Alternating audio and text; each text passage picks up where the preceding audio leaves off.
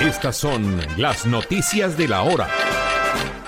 El argentino de la Juventus, Paulo Dybala, confirmó en sus redes sociales que la quinta prueba a la que fue sometido por el COVID-19 dio negativa. Esto después de haber presentado varios positivos y seguir padeciendo del virus que los afectó a él y a su novia. El jugador publicó una fotografía en su cuenta de Instagram, confirmó la buena nueva y aseguró que después de mucha incertidumbre logró quedar libre del virus y ahora se prepara para su regreso a la competencia.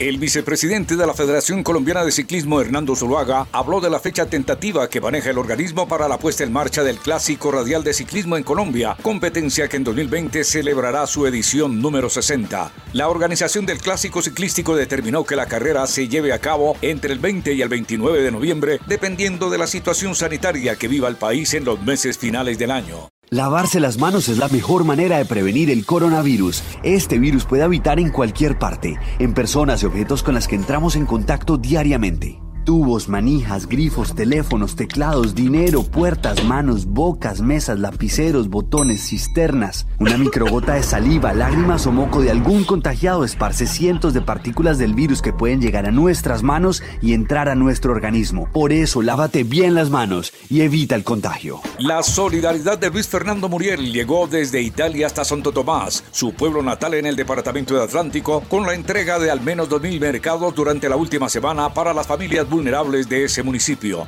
Los encargados de hacer las entregas son sus padres y hermanos, quienes no dudaron ni un solo momento en respaldar la iniciativa del jugador del Atalanta. El delantero está presente virtualmente desde Italia y por videollamada saluda a los beneficiados con su buen gesto. En una hora, más noticias.